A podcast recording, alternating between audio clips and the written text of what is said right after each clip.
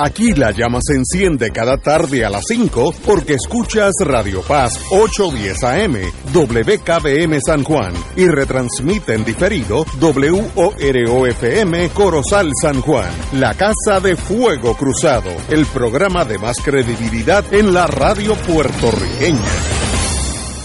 Esta emisora y sus anunciantes no se solidarizan necesariamente con las expresiones que escucharán en el siguiente programa.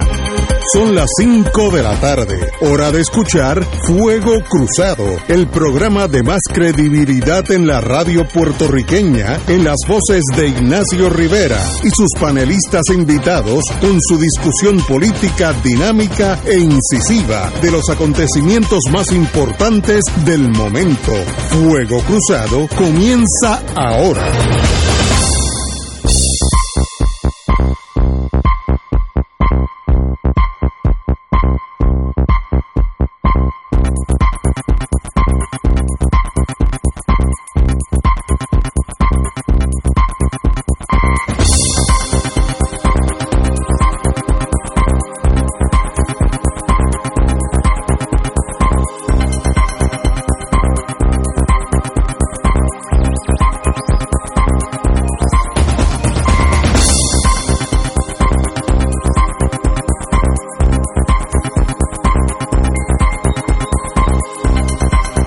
Buenas tardes amigos y amigas. Hoy es miércoles. Aquí tenemos con el señor alcalde de San Juan, Héctor Luis Acevedo. Muy buenas tardes. Muy buenas tardes Ignacio y a Héctor Richard y a todos los amigos y amigas que nos escuchan. Señor secretario de Justicia. buenas tardes Ignacio, Héctor y, toda la audiencia de este programa. Yo, yo uso el sistema británico, que una vez que usted tiene un rango militar o civil, se queda con ese rango para el resto de su vida. Así que no usted será alcalde hasta que Dios quiera otra cosa y el señor secretario de justicia será secretario de justicia.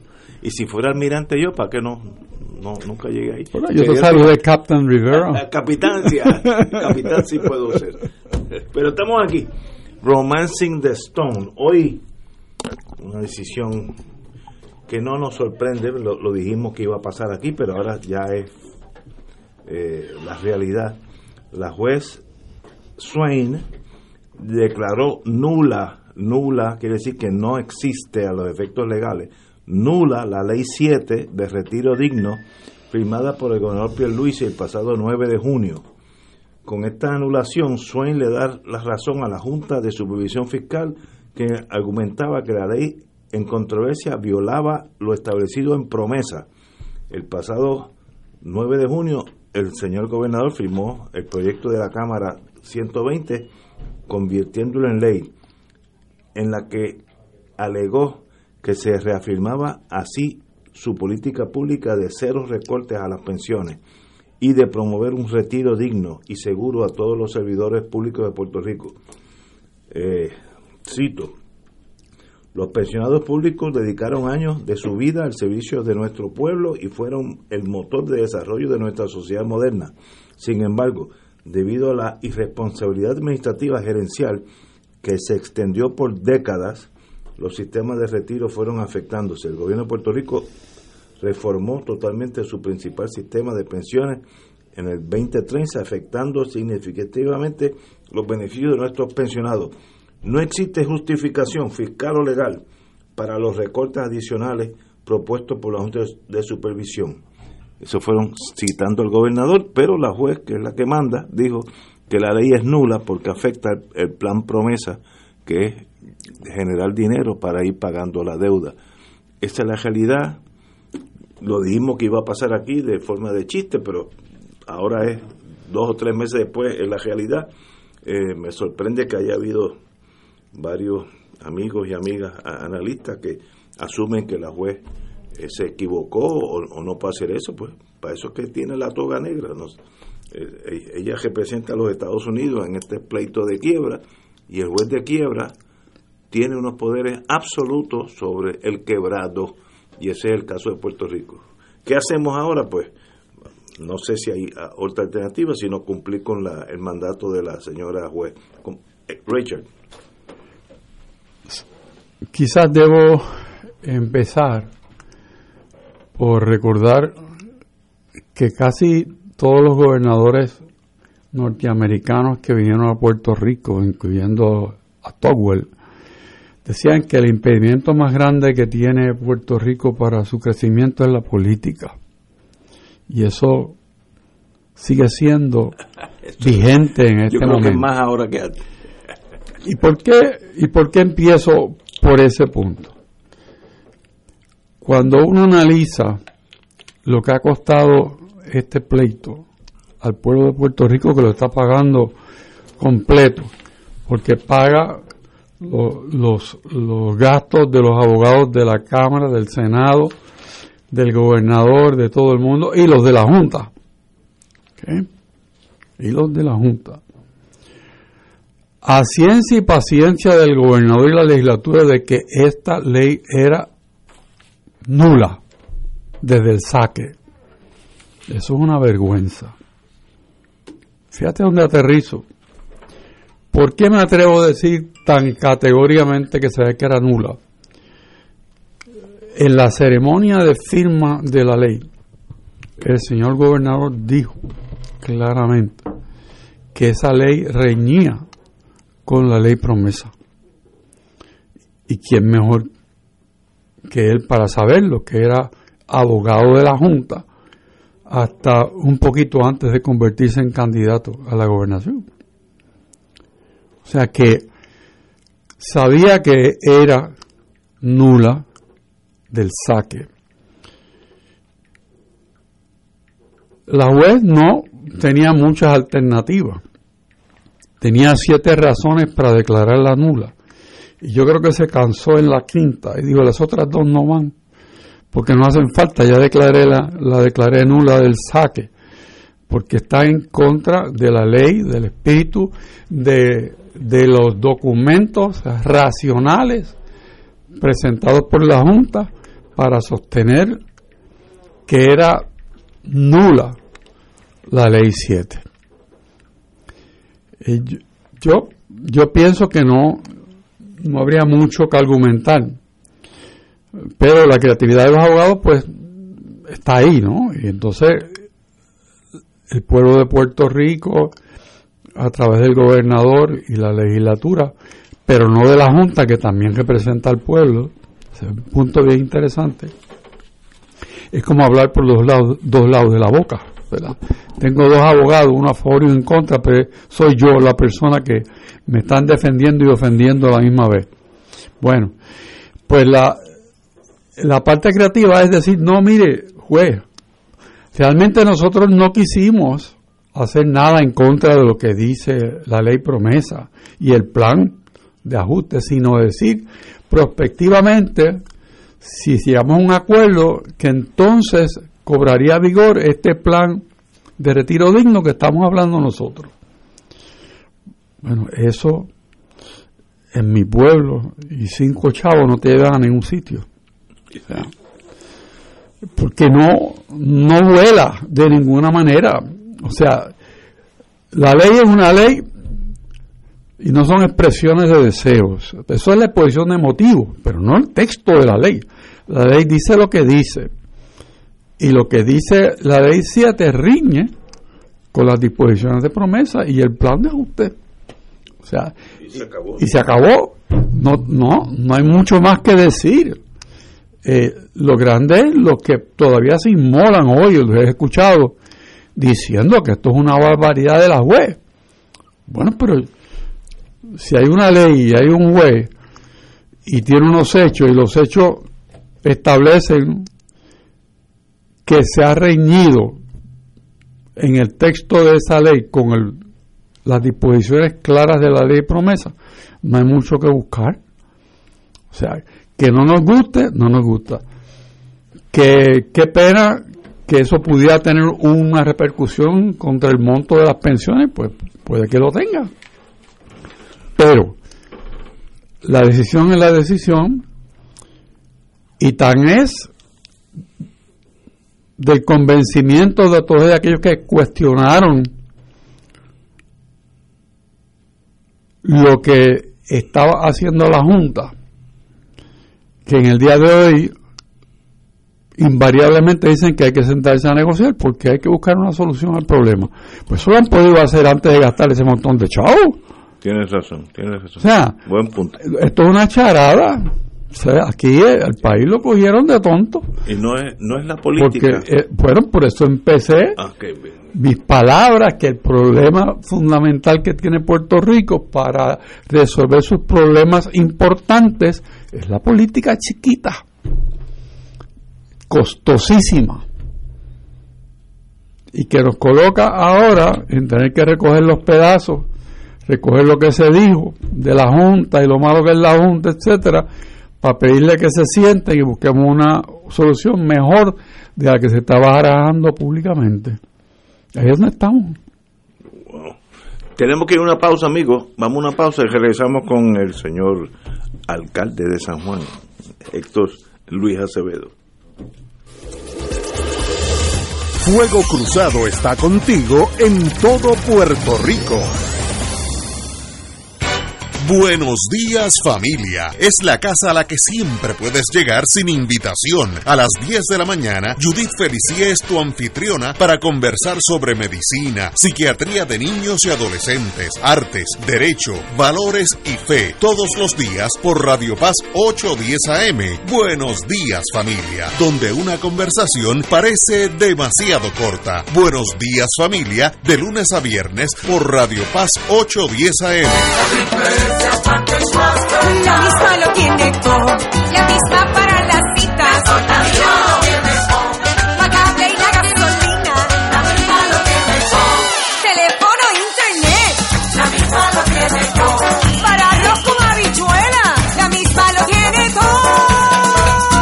beneficios por cubiertas. Ciertas condiciones de salud para ser elegible. Triple S Advantage es una organización de cuidado coordinado con un contrato con Medicare. La afiliación a Triple S Advantage depende de la renovación de contrato. ¿Tienes cáncer de próstata? Si has recibido terapia y el cáncer continúa avanzando, no pierdas la esperanza. Existen nuevas terapias dirigidas y que estimulan el sistema inmunológico para detener el cáncer de próstata. Llama hoy al 787 407 3333 787 407 407-3333. Panancology Trials, ofreciendo terapias de tratamiento con la ciencia más avanzada para combatir el cáncer. Compañeros pensionados, el futuro de Puerto Rico está en tus manos. La gran mayoría de las pensiones no se tocarán. Estarás protegiendo el 91.5% o más de tu pensión. Respaldarás la restitución de la misma y ayudarás a sacar al país de la quiebra, apoyando a las próximas generaciones. Vota a aceptar el plan de ajuste y estarás votando por Puerto Rico y por tu futuro.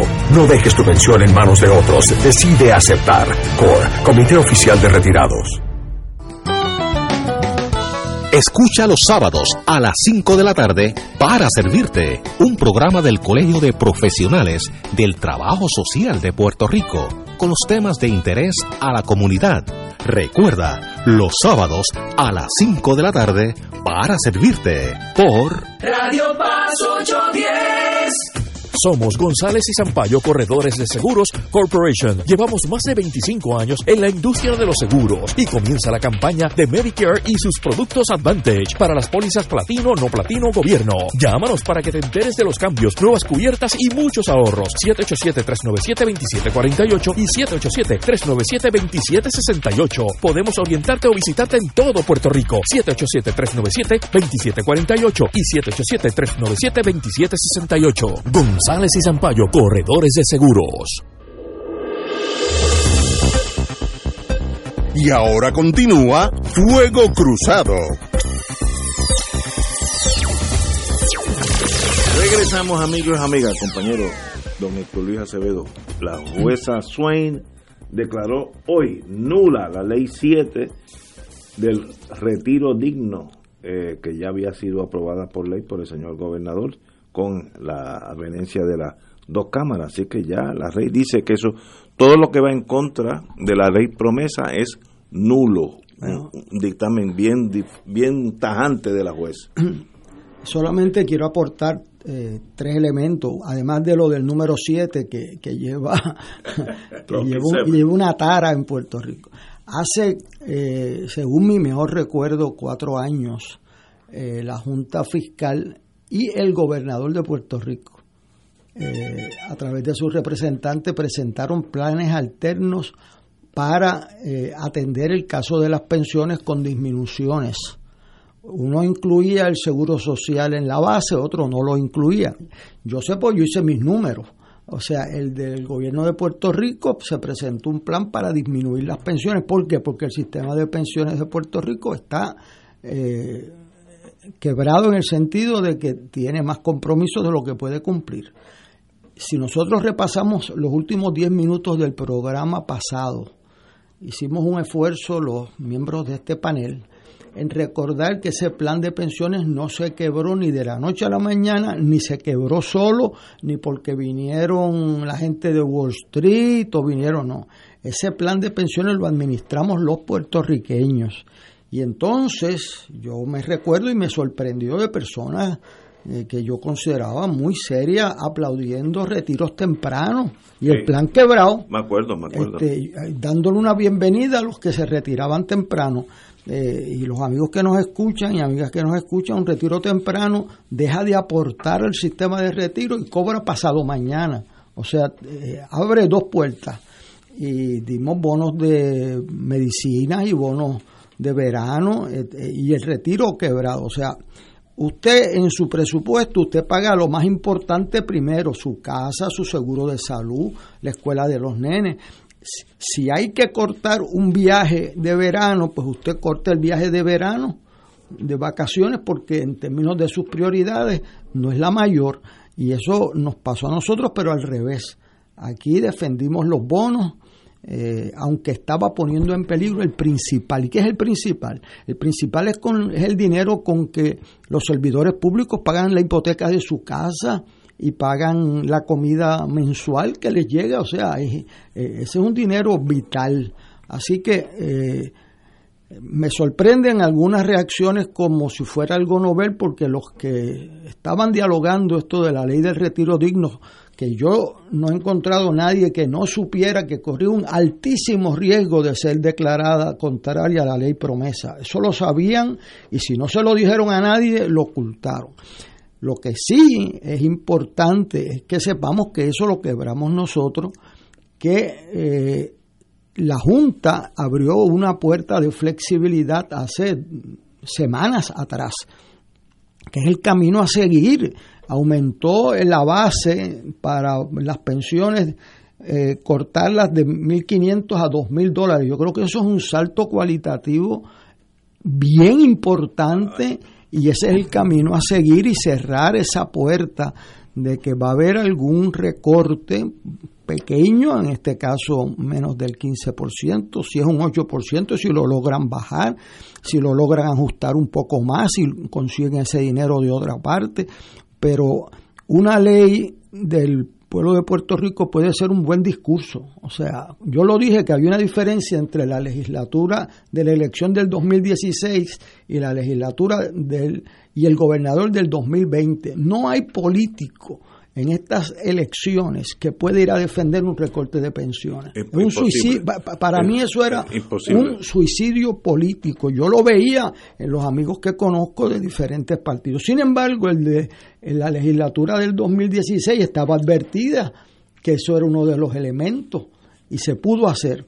Vino el huracán en el 2017, pero en el 2017 a principio se sometieron los planes para ajustar las pensiones porque hay un sobregiro y para proteger a la gran mayoría de los pensionados y a los más vulnerables, que son los que ganan menos de dos mil dólares al mes y viven de eso.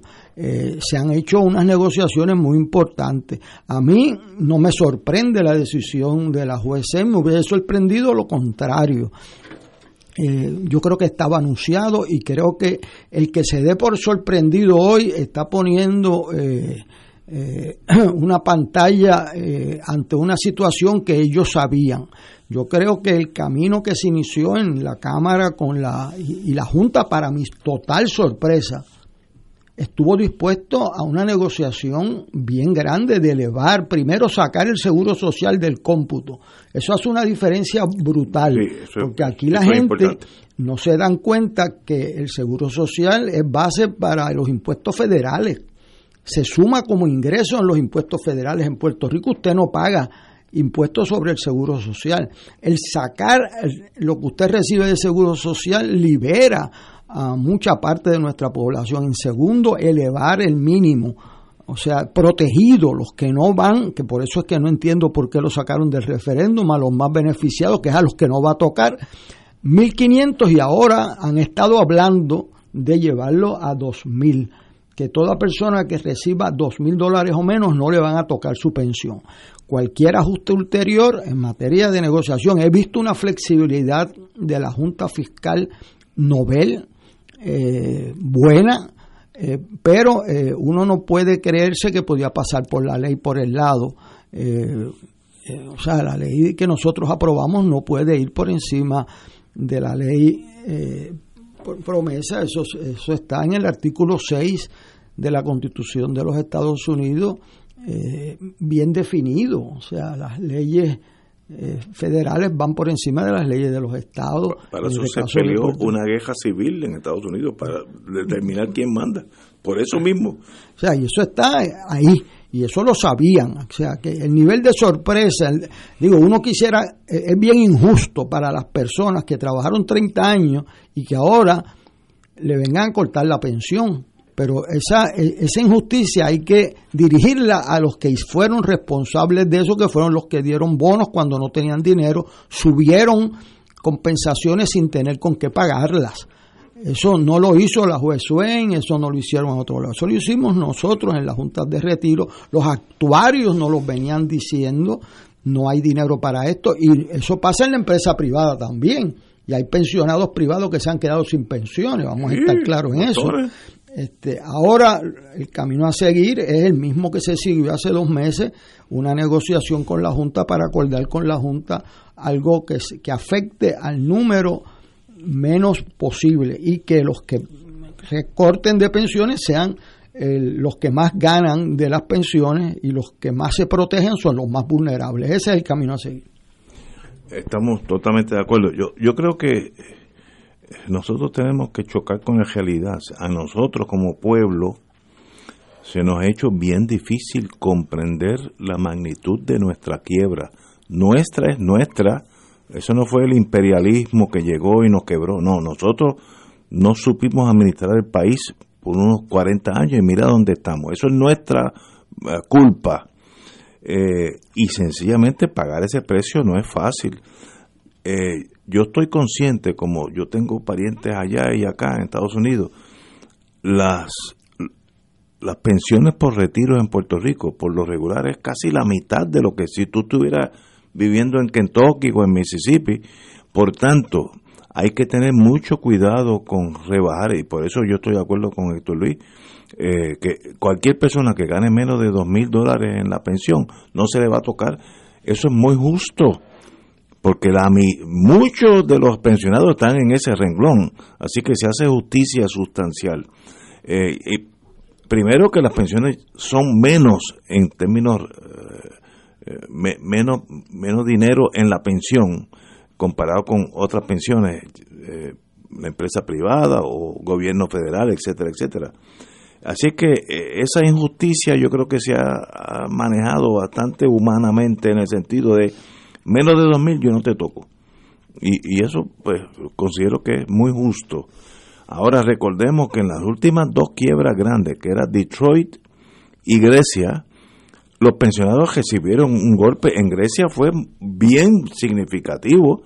Eh, en Grecia, que es un país eh, pues, soberano, pero tiene una especie de junta de control fiscal que es Alemania y el bloque europeo. El, el equivalente a, las, a, la, a la juez Swain era Alemania, que era la mayor, la, la que tenía el dinero. Y yo tengo un amigo mío, Teo, que que tiene un restaurante aquí eh, griego en la calle Luisa, excelente, que me dijo que sus parientes recibieron hasta 40% de la pensión menos, 40. ¿Sabes lo que es eso? Eh, eso eso pasa en el mundo, ¿sabes? Así que nosotros no podemos enajenarnos y pensar que vivimos una, una burbuja y que Estados Unidos a fin de cuentas nos va a ayudar porque nosotros inconscientemente tenemos en la en la, nuestra cultura no nada va a pasar nunca porque Estados Unidos nos va a salvar cuidado con esa premisa. Ya Puerto Rico no es importante para la Guerra Fría. Ya no hay, Rupert Road era el centro de tracking, de, de seguirle la pista a los submarinos soviéticos que pasaban por el Caribe y llegaban hasta Cuba o iban, venían del, Atlántico Norte hacia Sudamérica. Y Rupert Road era ese centro de, de tracking de submarinos de primera clase. Eso no existe. Primero, ya no hay ni submarinos soviéticos dando bandazos por ahí. Así que el mundo cambió y nosotros nos hemos quedado con esa, eh, esa mentalidad de guerra fría, que no importa lo que pase, Estados Unidos nos va a salvar, porque le conviene a Estados Unidos. Cuidado con esa premisa ya, cuidado. Eh, puede, puede ser que sea algo político, eh, pasé ya, algo del pasado. Y nuestros políticos como dicen los compañeros, esa legislación era para la grada, para los políticos que saben que tienen que ser elegidos. Ahora van a dar, oigamos mañana los discursos que van a dar, cómo se van a enfrentar a la jueza Swain y van a poner su vida en la línea. Todo eso es embuste, todo eso es falso. Eh, ninguno de ellos va a poner la vida en la línea. Esto, esto no es Saigón, que, que los budistas sí lo hacían. esto, esto es diferente, esto es muy diferente. Por tanto, hay que aprender a vivir con la situación precaria nuestra. Hoy dijo en otro renglón el, jefe de electricidad, Josué Colón, que va va a seguir habiendo apagones, sobre todo en Navidades, cuando hay que tumbar varias turbinas para darle mantenimiento. Mire, qué bueno que alguien me diga la verdad. Él no pudo haber dicho, bueno, no, estamos bien, ahora estamos bien, así que no hay problema. Y cuando llega Navidad, pues Vamos a tener que comprar arbolitos con bombillitas de sol en vez de, electricidad porque no va a haber electricidad. No, dígame la verdad. Yo en eso creo que este señor Josué Colón, si es apellido correcto, está muy bien. Dígame la realidad. En, en, diciembre tenemos que sacar dos turbinas de línea y vamos a estar corriendo bien finito. Pues mire, qué bueno que me hablen así. Peor es la sorpresa y la mentira Así que todo esto se mezcla y es que tenemos que vivir con la verdad. Como dicen los médicos cirujanos, it is what it is.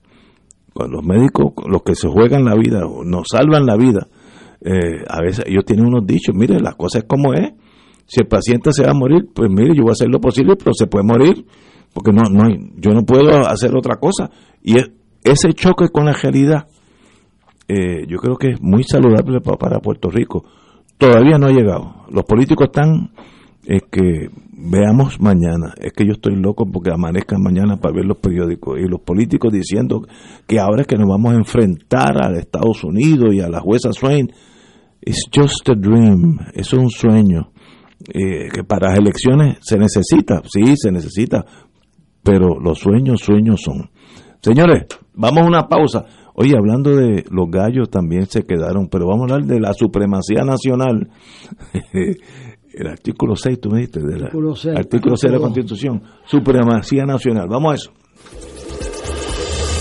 Fuego Cruzado está contigo en todo Puerto Rico. Compañeros pensionados, acepta la realidad. Nos prometieron que no iban a haber recortes en pensiones. Nos prometieron que las pensiones no se pueden tocar. Y ahora nos prometen que ellos nos van a salvar. No sigas viviendo de promesas. Vota aceptar y apoya un ajuste de 8.5 versus uno de 25% en tu pensión, asegurado por orden del Tribunal Federal. Tu pensión y tu futuro está en tus manos. No los dejes en manos de otros. Decide aceptar. CORE, Comité Oficial de Retirados. Somos González y Zampayo Corredores de Seguros Corporation. Llevamos más de 25 años en la industria de los seguros y comienza la campaña de Medicare y sus productos Advantage para las pólizas platino, no platino, gobierno. Llámanos para que te enteres de los cambios, nuevas cubiertas y muchos ahorros. 787-397-2748 y 787-397-2768. Podemos orientarte o visitarte en todo Puerto Rico. 787-397-2748 y 787-397-2768. González y Zampayo, corredores de seguros. NCS Classic Care presenta al favorito de todos, Chucho Avellanet, en La Magia de Chucho, un memorable concierto recorriendo su mágica trayectoria desde Magia Blanca, Mil Violines, Jamás Te Olvidaré y muchas más. Viernes 29 y sábado 30 de octubre en Bellas Artes, La Magia de Chucho, boletos en Bellas Artes y Ticket Center, presentado por MCS, produce Rafa Muñiz, te invita Casino Metro, Oro 92.5 y GFR Media. Hola mis amigos, les habla Pepe Sánchez para decirles que pueden llamarme al 939-248-0338. Todos los que estén interesados en mi último CD, Pepe Sánchez, lo más reciente, con música variada, cultural, social y de afirmación boricua. Y a la vez el plan de gira familiar, cultural y humanitaria a Cuba para fines de noviembre. 939-248-0338. 939-248-0338. Compañeros pensionados, el futuro de Puerto Rico está en tus manos. La gran mayoría de las pensiones no se tocarán. Estarás protegiendo el 91.5% o más de tu pensión. Respaldarás la restitución de la misma y ayudarás a sacar al país de la quiebra, apoyando a las próximas generaciones. Vota a aceptar el plan de ajuste y estarás votando por Puerto Rico y por tu futuro. No dejes tu pensión en manos de otros. Decide aceptar. CORE, Comité Oficial de Retirados. Y ahora continúa Fuego Cruzado.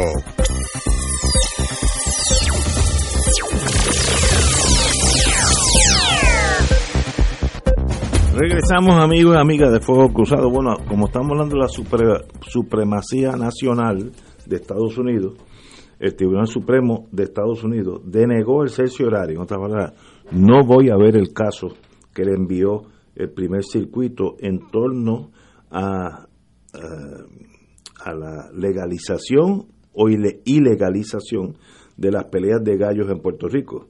Eh, Certiorari denied, petición denegada, eh, con eso lo que quiere decir que el dictamen del circuito, en este caso, es, es la ley de la nación y por tanto las peleas de gallos en, en Puerto Rico y en toda la nación americana son ilegales a partir que daba Luisiana y Puerto Rico. Luisiana se fue hace unos años y nosotros somos el último.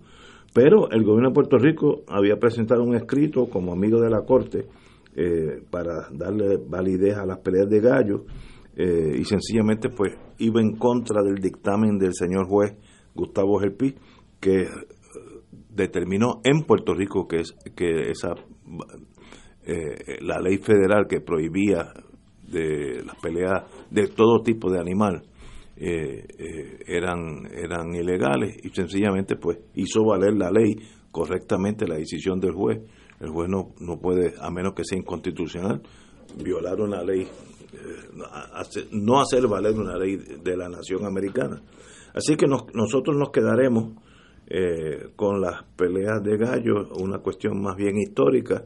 En Puerto Rico, pues yo conozco varios amigos que están en ese mundo y están peleando en Santo Domingo y en Costa Rica y en México. Eso es totalmente legal, porque esos países son soberanos y dicen lo que sea. Tú puedes criarlos aquí, pero no, no, no va a haber batallas, eh, combates, sino en Santo Domingo, que queda al lado de nosotros, y Costa Rica, que también tiene una tradición de gallo eh, muy, muy, muy, muy válida. Ese es el dictamen. ¿Qué se puede hacer? Nada bajo el sistema norteamericano. El que decide lo que es legal e ilegal es el Tribunal Supremo. Para eso hubo una guerra civil que costó unos 600 mil muertos para determinar quién es el que manda en Estados Unidos y el que manda es la nación americana, que va por encima de las, de las leyes y costumbres de los diferentes estados. Eso es necesario si tú quieres tener una nación homogénea como lo es Estados Unidos y no pues una confederación de naciones como es la Unión Europea en este sentido, que mandan y no mandan, ese tipo de cosas. Estados Unidos es otra cosa. Compañero. Bueno, aquí pasaron dos cosas. Una fue que cogió eso por sorpresa, aparte del liderato político de Puerto Rico, y lo pasaron al final. Eso era otra ley.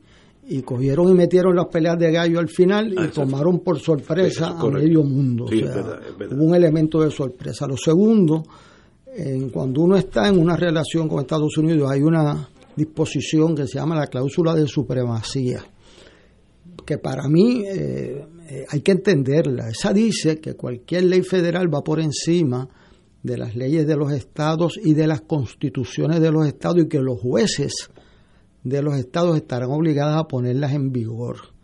Eso es lo que se llama la cláusula de supremacía. Hubo eh, 11 jurisdicciones que tuvieron diferencias con eso y las dilucidaron con 600 mil muertos en el campo de batalla en, en 1865. Lo que eso significa es que cuando uno está como parte de la Unión Americana le toca the good, the bad and the ugly. O sea, cuando hay fondos de FEMA disponibles, pues te tocan. Sí. Cuando hay lo bueno y lo malo. O sea, no puede ser, eh, hasta el día de hoy que yo conozca, no puede ser selectivo de decir que nosotros hemos pedido en diversas ocasiones peticiones de exención. En la ley de 1947 del gobernador electivo había un comité para eximir algunas actividades federales en Puerto Rico. Ese comité se eliminó en, en la ley 600, es una de las peleas que señala Muñoz Marín, pero el Estado de Derecho es que allí nos pasaron una rápida en el Congreso prohibiendo las peleas de gallo y cuando vinimos a formar el revolú ya lo habían aprobado. Entonces el juez no tiene una base, a menos que se le convenza, una base para declararla inconstitucional a base del comercio interestatal, este, porque los defensores de los animales hicieron su turno, esperaron el momento justo para dar la menor oportunidad de ser revocados y se salieron con la suya. Y en Puerto Rico Martínez Nadal hubiese infartado. Este, y Chaguín Polanco Abreu, que eran unos fanáticos eh, eh, tremendos de, los gallos. Yo no sé qué hubiese hecho Martínez Nadal este, eh, ante esa situación, que era el líder estadista en ese momento. Muy lamentable que eso haya sucedido y que nos tomara por sorpresa, pero hay que entender la dinámica del federalismo americano. Eh, si usted, eso es una cuestión de principio para usted, pues usted tiene que balancear los beneficios, las consecuencias, los puntos buenos y los puntos malos, pero no puede decir yo quiero coger el FEMA y Seguro Social, etcétera, pero no me gusta esto. O sea, viene eh, completo el paquete. Eh, y en esa norma está esa disposición que se llama la cláusula de supremacía, que igual que nosotros nos sentimos muy mal con los gallos, se siente en otros sitios muy mal con otras di- disposiciones. Pero ese es el federalismo americano. Una cosa es una cosa y otra cosa es otra cosa. Compañero, don Héctor Richard. Recuerdo que cuando vino la aprobación de esa ley, que como dice Héctor Luis, fue un tagalón, o sea, una peguita a un proyecto que no tenía que ver con la derogación de esa, de esa actividad, hasta ese entonces legítima. Hicimos el análisis eh, parecido al que estamos haciendo ahora y dijimos, bueno, aquí no hay mucho espacio y los argumentos que ya se venían fraguando cuando alguien se enteró de decir que el, juego de gallo no afectaba el comercio interestatal porque no se iban a importar ni, ni las escuelas, ni, ni alimentos, ni nada. Este, pues provoca risas en- del profesor Acevedo. porque sabemos que, que no, no vuela ni voló este, en, en el intento de los galleros de seguir jugando gallos. No, no creo que dejen de cazar los gallos este, en los patios de las casas, esas cosas, pero ya la gallera como, como sitio de encuentro y de juego y de apuesta, pues yo creo que, Eso pasó. que ya pasó. Es otra época, eh, tiene mucha gente que le gusta y tiene una cultura de la palabra y del valor de la palabra que es eh, asombrosa. Es un, un deporte donde la palabra vale y a veces cuesta mucho cumplir la palabra. Pero la gente apuestan a voz y cobran. Así que que se mantenga ese espíritu de seriedad y de verdad en, en nuestra población, pero obviamente legalmente no podemos jugar gallo. No, it is what it is, como dicen los americanos. Yo consideraría, siguiendo esa misma tesis de violencia entre dos animales, en este caso dos, dos gallos, ¿por qué no prohibir el boxeo también? Que es condonar una forma de asesinar uno al otro. Es lo mismo, la misma tragedia. Yo espero morir un día cuando ya el boxeo esté prohibido, una cosa medieval de los gladiadores de Roma, etcétera. Porque un ser humano tiene que subir un ring y Estados Unidos, digo, y el mundo entero, estar ahí viendo esos dos seres humanos hacerse el daño más profundo y más rápido posible. Que muchos quedan mal. Mira, para mí el mejor boxeador de todos los tiempos, Mohamed Ali, como terminó su mayoría de edad, eh, hecho un gazapo de hombre, tenía una temblequera, unos problemas neurológicos espantosos, y era de lo mejor. Imagínate los, los que no llegan allá, los, los, que van subiendo en esa línea y se quedan a mitad. Pues yo creo que el ser humano en un país civilizado no, no, no debe eh, estar endosando eso. Eh, ahora, ahí sí que hay dinero mundialmente y entonces donde entran esos millones de millones pues se hace más difícil hacer justicia igual porque todavía la gente fuma. Bueno pero porque todavía Estados Unidos produce más tabaco para fumar que casi el resto del mundo entero. Y eso mata gente sí pero hay unos consideraciones como considerations como diríamos en el mundo comercial. Y eso también está mal. Así que debemos yo no tengo problema con, la prohibición de los gallos, pero también tengo problemas cuando, y a mí me gusta muchísimo el boxeo, eh, verlo, pero estoy, estoy eh, con la edad, estoy empezando a recapacitar. ¿Qué estamos haciendo? Pagándole a Héctor Luis Acevedo para que meta un piñazo a mí y me tire a la lona y ahí todo el mundo brinca. Eh, eso es, eso es civilizado, eso es del siglo XXI o es del siglo XIV. Yo creo que es más, bueno, antes de eso, esos son los viejos gladiadores romanos. Eh, así que espero que los gallos sea un escalón más a prohibir la violencia en, en todo deporte. Compañero, no sé si usted... Bueno, hay un movimiento en, en, el, en el, mundo olímpico para eh, limitar eh, las peleas de boxeo. Hubo ese movimiento hay unas controversias en el mundo del fútbol americano. Hay una película que se llama Concussion, eh, eh, que es una película que el que no la ha visto la debe ver, porque cada vez que usted los ve, ahora que vienen las navidades y vienen el, fútbol americano, cada vez que esos muchachos se dan con las cabezas, eh, multiplican miles de fracturas internas de órganos eh, sangrientos, etcétera. O sea, y hay que darle cabeza a esas cosas. Esto de los gallos, esto no pasó la noche a la mañana. Es una, igual ha pasado con las peleas de toros, que las han ido limitando, aún mismo en España, en diferentes municipalidades. Es una adquisición de una conciencia diferente que se va dando en generación en generación y hay que discutirla abiertamente, este, qué es deporte, qué alternativas hay, cuán sangrientos pueden ser eh, yo creo que ese es un diálogo que hay que tener de frente eh, y no a lo, lo que molestó aquí también fue lo que dijo Richard, o sea, esperaron el último día, la última hora cuando ya no había break y alguien se durmió en la zona de tres, o sea, en la zona de tres segundos alguien se durmió. Eh, igual, igual nos pasó con la ley de quiebras. Igual que la Igual, Stone Thurmond propuso eso en la última hora y el comisionado residente se enteró al otro día, cuando ya era ley. o sea, este, en estas cosas, en ese mundo, eh, en ese mundo hay que estar bien despierto. Y, si no, la gente se dedican profesionalmente a hacer esas cosas.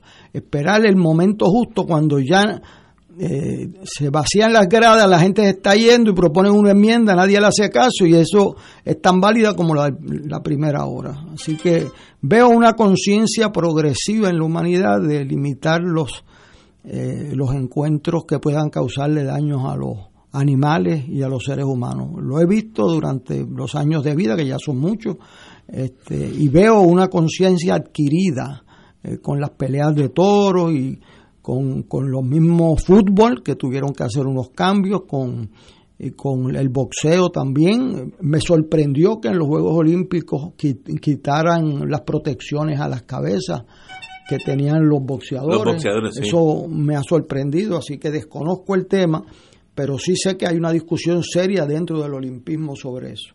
Compañero Richard. Bueno, no, no tengo mucho más que, que abundar. Eh, yo opino que esos deportes de contacto son sumamente peligrosos. Para decirles, eh, yo tengo un, un nieto que llegó hasta la NFL eh, jugando fútbol americano, National Football League. Wow. pesando 300 y pico de libras. Y cuando se daba en un juego de fútbol, yo me quería morir. Y yo lo convencí que en vez de darse con la cabeza para ganar dinero, que usara la cabeza para estudiar derecho. Y ya es abogado. Qué bueno. Buen consejo, buen consejo. Ay, Pero es terrible. Yo creo que con el tiempo la civilización va a ir pro- prohibiendo esos, esos deportes. Eh, los ingleses tienen el rugby, que es como jugar fútbol sin equipo, que es peor, porque tú estás así al pelado y se entran a piñazos. Yo no, yo no entiendo, yo no entiendo cómo no hay un muerto en cada juego de rugby, porque es jugar fútbol sin los, los protectores. Y para ellos eso es sagrado, pero yo creo que es tiempo de reexaminar todo eso. Tenemos que ir a una pausa, amigos. Vamos a una pausa y regresamos with Crossfire. Fuego Cruzado está contigo en todo Puerto Rico. Compañeros pensionados, acepta la realidad. Nos prometieron que no iban a haber recortes en pensiones. Nos prometieron que las pensiones no se pueden tocar. Y ahora nos prometen que ellos nos van a salvar. No sigas viviendo de promesas. Vota aceptar y apoya un ajuste de 8.5 versus uno de 25% en tu pensión, asegurado por orden del Tribunal Federal. Tu pensión y tu futuro está en tus manos. No los dejes en manos de otros. Decide aceptar. CORE, Comité Oficial de Retirados.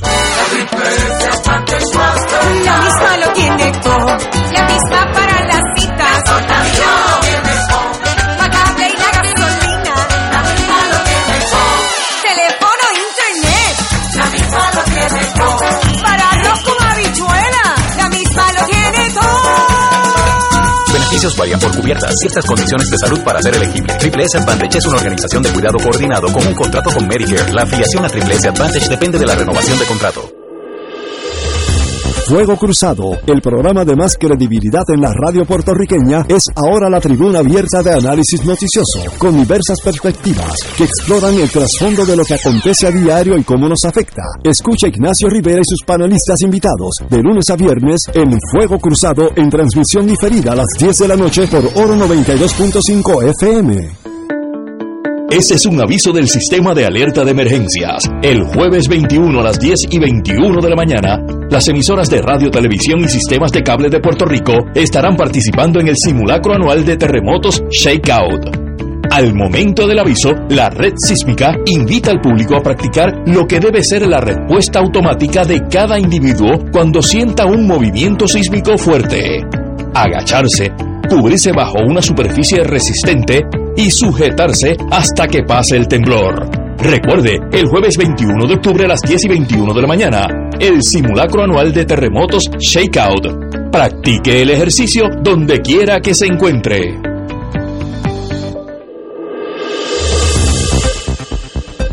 Y ahora continúa Fuego Cruzado.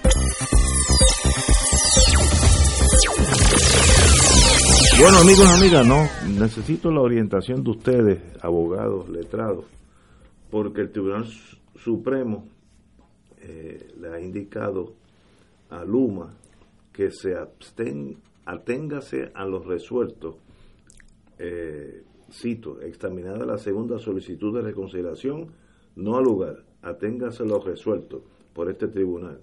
Luma pues quiere no eh, no estar obligada a dar información sobre sus operaciones, su eh, estructura administrativa, los sueldos, y se ha fajado de cuerpo a cuerpo con todo el mundo. Llega un momento donde sencillamente se acabó el, el trámite, por lo menos yo, yo creo que se acabó el trámite. Le queda pedir cercioraria al Tribunal Supremo de Estados Unidos un asunto tan poco importante. Sabemos que van a declararlo sin lugar en Estados Unidos, pero consumiría fácilmente un año más. Así que no sé la actitud de Luma en torno a esta eh, una agencia una agencia privada, pero que maneja estrictamente fondos públicos no quiere tener cuentas con Puerto Rico. No, es casi incomprensible la actitud de este señor Stensby. Me recuerda a los británicos en la India, donde pues, si si era británico, pues ya estaba por encima de las leyes locales. Eh, un absurdo, pero ahí está. ¿Qué va a hacer ahora? ¿Qué le resta Luma hacer? Aquí tenemos abogados. ¿Qué tú harías, don Héctor Rachel? ¿Qué yo haría? ¿En qué sentido? Como abogado de Luma, como consejero legal. No, yo no, yo no puedo opinar que yo haría como abogado de Luma o, como consejero legal de Luma. Sí te puedo decir lo que no ha pasado.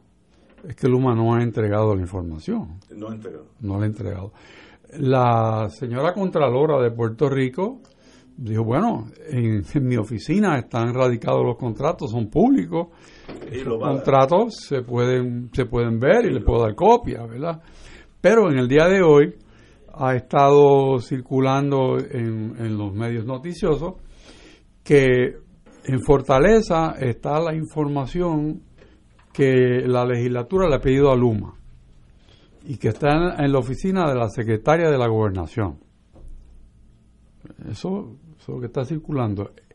El señor gobernador dijo que él no sabía lo que había eh, de información en Fortaleza. Esa fue su reacción cuando le presentaron eso. entonces uno, uno se pregunta eh, cuál es la, la relación tan estrecha entre la Secretaría de la Gobernación y Luma, que pudiera estar lo que pide la legislatura en la oficina de la Secretaría de la Gobernación. ¿Por, qué? Eso, eso es raro, sí. O sea que podría haber especulaciones, pero el hecho de que el gobernador no lo niegue, sino que sencillamente diga que él no sabe cuánto de la información está allí, pues confirma que hay información. Ahora, si hay una orden de la legislatura para producirla y la tiene la rama ejecutiva, pues la legislatura tendrá ahora que además de ir en contra de Luma, ir en contra del gobernador. Eso es lo que está planteado ahora. Me parece que no llegaría ahí. Eh, eh, pero, hay algo... pero hay, algo que tiene que explicarlo el gobernador, ninguna otra persona, porque yo estoy seguro que él debe tener una explicación, entendido, razonable. En primer lugar, para decir que no sabe cuánto hay, pero no negar que hay. Así que, Ignacio, te lo dejo a ti. No, no, yo estoy perdido, totalmente perdido. Tal vez Héctor Luis nos ayude. Ignacio se declara perdido cuando le conviene. se la dejé ahí a ver si lo que está, se está sonriendo, se está sonriendo. Yo veo esto de otra manera. Yo creo que aquí lo que sucede es que hay funcionarios de Luma que ganan mucho dinero. Pero, eso no es un delito. No, no. Bueno, este, pues, pues, pues, pero a mí me lo que está diciendo cuáles son estos funcionarios ah, y qué familia tienen ah, bueno, y dónde están. Ahora venimos a, pues, yo entiendo ya entramos en otro mundo. Eh, la explicación de esa renuencia, eh, primero que es una ingenuidad mayor pensar que tú vas a estar ganando cientos de miles de dólares o un millón o yo no sé cuánto. En la empresa privada en Estados Unidos, esos puestos ejecutivos, cuando yo lo leo en el New York Times, creo que ganan eh, pues uno aquí, ¿verdad? Un maestro de escuela de la Universidad Interamericana, como el video, pues uno lo ve y se puede poner eh, pálido, ¿verdad? Pero eh, ese es el mundo del, del capitalismo y ese es el mundo. Yo creo que ellos ingenuamente pensaron que siendo una corporación privada no iba a salir esa información pública porque es una información que se que en este momento en particular es muy malas relaciones públicas tú decir que se te va la luz en tantos sitios y que hay un tipo allí ganando 800 mil, mil un millón de dólares qué sé yo cuánto gana.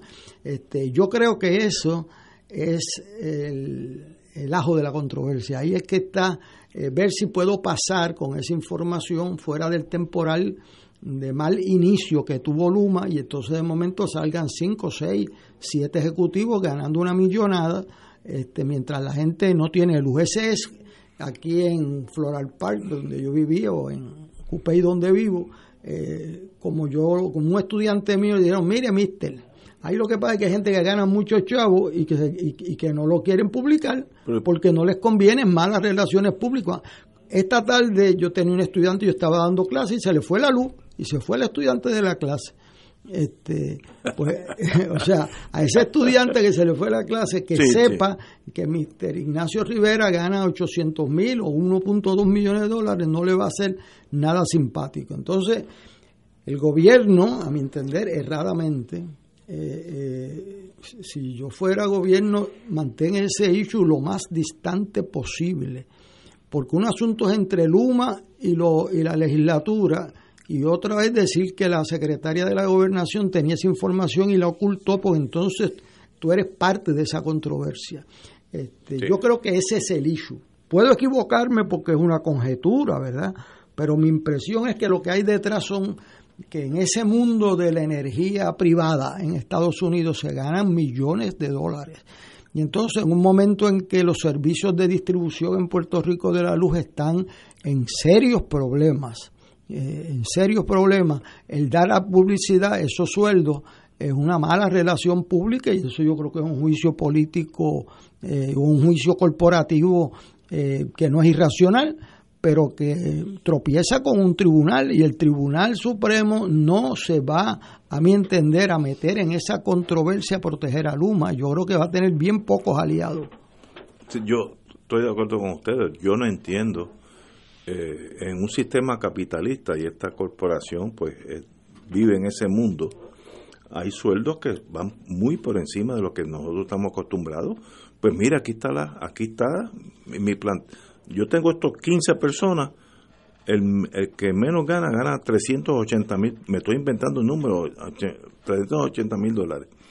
Eh, y sencillamente el que más gana gana 1.5 millones. Eso es lo que yo necesito para que esto funcione. Eso es lícito. No. Ah, que, que, que, que los profesores como Héctor Luis, los abogados solitarios como yo, nos caigamos para atrás de los sueldos de eso. Pero una vez que te caes, vuelve y te levantas y sigue la vida. No, no hay que... ¿Por qué esta secretividad y esta actitud casi de rebeldía ante el sistema judicial? ¿O será que ahí hay algo que tú no quieres que salga?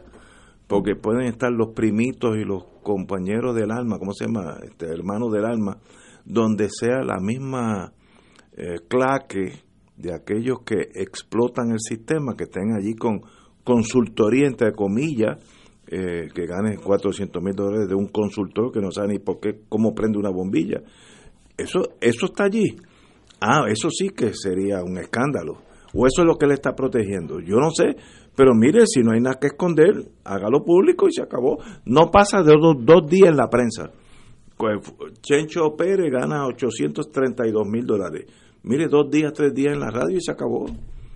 Ahora, eh, yo necesito que esta persona esté allí. Yo trabajé con la General Electric un tiempo y los sueldos eran estratosféricos.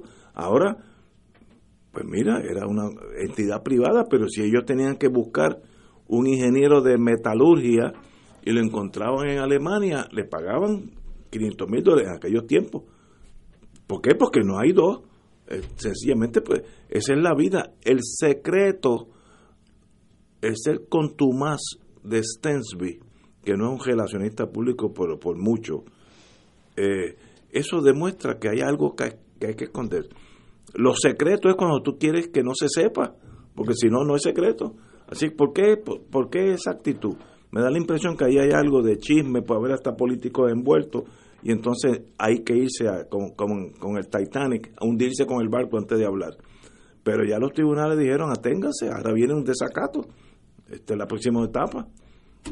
Vamos a una pausa, amigo. Fuego Cruzado está contigo en todo Puerto Rico. Aquí la llama se enciende cada tarde a las 5 porque escuchas Radio Paz 810 AM, WKBM San Juan y retransmite en diferido WOROFM Corozal San Juan, la Casa de Fuego Cruzado, el programa de más credibilidad en la radio puertorriqueña.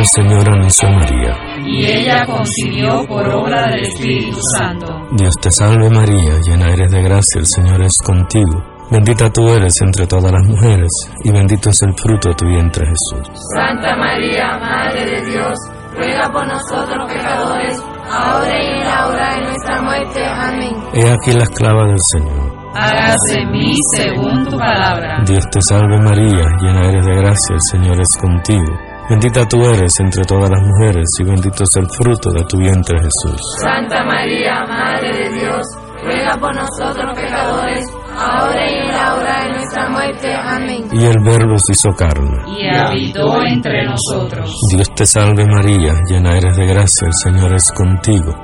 Bendita tú eres entre todas las mujeres, y bendito es el fruto de tu vientre Jesús. Santa María, Madre de Dios, ruega por nosotros pecadores, ahora y en la hora de nuestra muerte. Amén. Ruega por nosotros, Santa Madre de Dios. Para que seamos dignos de alcanzar las promesas de nuestro Señor Jesucristo. Oremos. Derrama, Señor, tu gracia sobre nosotros, que por el anuncio del ángel hemos conocido la encarnación de tu Hijo, para que lleguemos por su pasión y su cruz a la gloria de la resurrección, por Jesucristo nuestro Señor. Amén. Gloria al Padre, al Hijo y al Espíritu Santo. Como era en un principio, ahora y siempre, por los siglos de los siglos. Amén. Se solicitan donantes de sangre de cualquier tipo para la paciente Arlene Yvette Méndez Cedeño, quien será intervenida del corazón el próximo 13 de octubre en el Bayamón Medical Center. Los donantes deben llamar para cita al Centro de Donación en Bayamón al 787-785-2797, 785-2799 e indicar que es para la paciente Arlene Yvette Méndez Cedeño. Y ahora continúa Fuego Cruzado.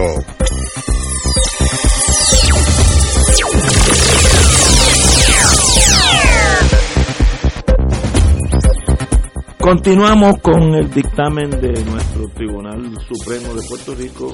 Aténgase a los resueltos en torno a Luma. El descubrimiento de esa prueba me da la impresión que será cuestión de días. Compañero Héctor Rachel. Siguiendo en la línea de los turnos anteriores, tanto tuyo como de Héctor Luis, se preguntaban, bueno, ¿qué, pos qué posiblemente po eh, representa la actitud o provoca la actitud de Luma de no divulgar información y, y cuáles podrían ser motivos para eso.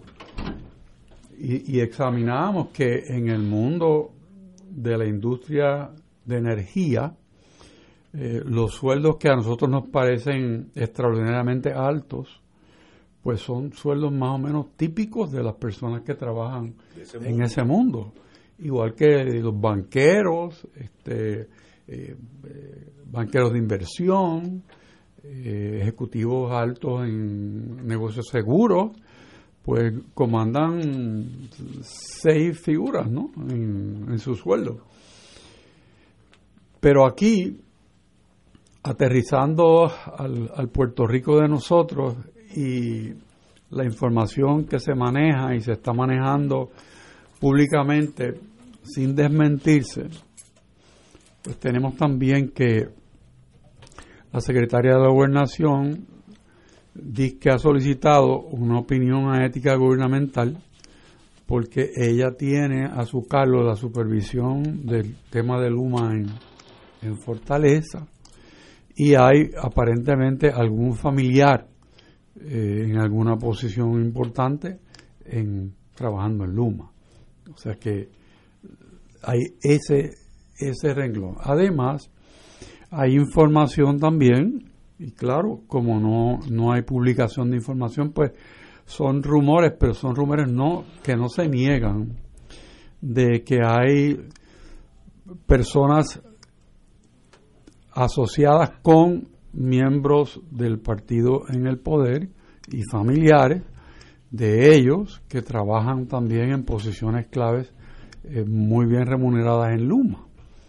O sea que cuando se busca una posible razón para que Luma asuma la postura de no divulgar información, pues puede estar ayudando la causa de otras personas. Aunque parecería ilógico, pero estamos en el Puerto Rico de, de este momento en que volvemos otra vez la política eh, hace que se tomen decisiones que racionalmente no se tomarían. Y lo traigo porque hemos estado barajando posibilidades y estas son, vamos a decir, no confidencias, porque es información pública, información pública que ha corrido hace ya una semana sin negarse por, por nadie en posición de autoridad y menos por Luma, porque Luma carece de un, un aparato de comunicación que le ayude con las tempestades que tiene allá afuera. Y vuelvo a la observación que hice el miércoles pasado, después de un análisis un poco largo de la situación de Luma, y es que al final de cuentas, el señor gobernador, al hacerse dueño de Luma, de respaldarla 100%, existiendo una zona gris entre energía eléctrica y Luma y habiendo problemas en ambos lados de esa ecuación, el pueblo percibe que los problemas los tiene Luma. Y al haber el gobernador abrazado a Luma, pues su barco va con ese lastre o esa, o esa vela, depende de cómo uno la mire. Y me parece a mí que en este momento el tema de Luma en el barco del gobernador está produciendo agua. Estoy de acuerdo, es negativo eh, ese ese matrimonio entre la gobernación y Luma, eso debe ser eh, una compañía más que está aquí dando eh, servicios, si sirve, sirve, y si no también, no hay que salir out of your way para protegerla. Eh, y dan, dan esa impresión. Y este señor Stensby pues no ayuda con una actitud imperial clásica del siglo XVIII, donde él está por encima de los tribunales, que a la larga no lo va a estar. Esa batalla Luma la va a perder sooner or later.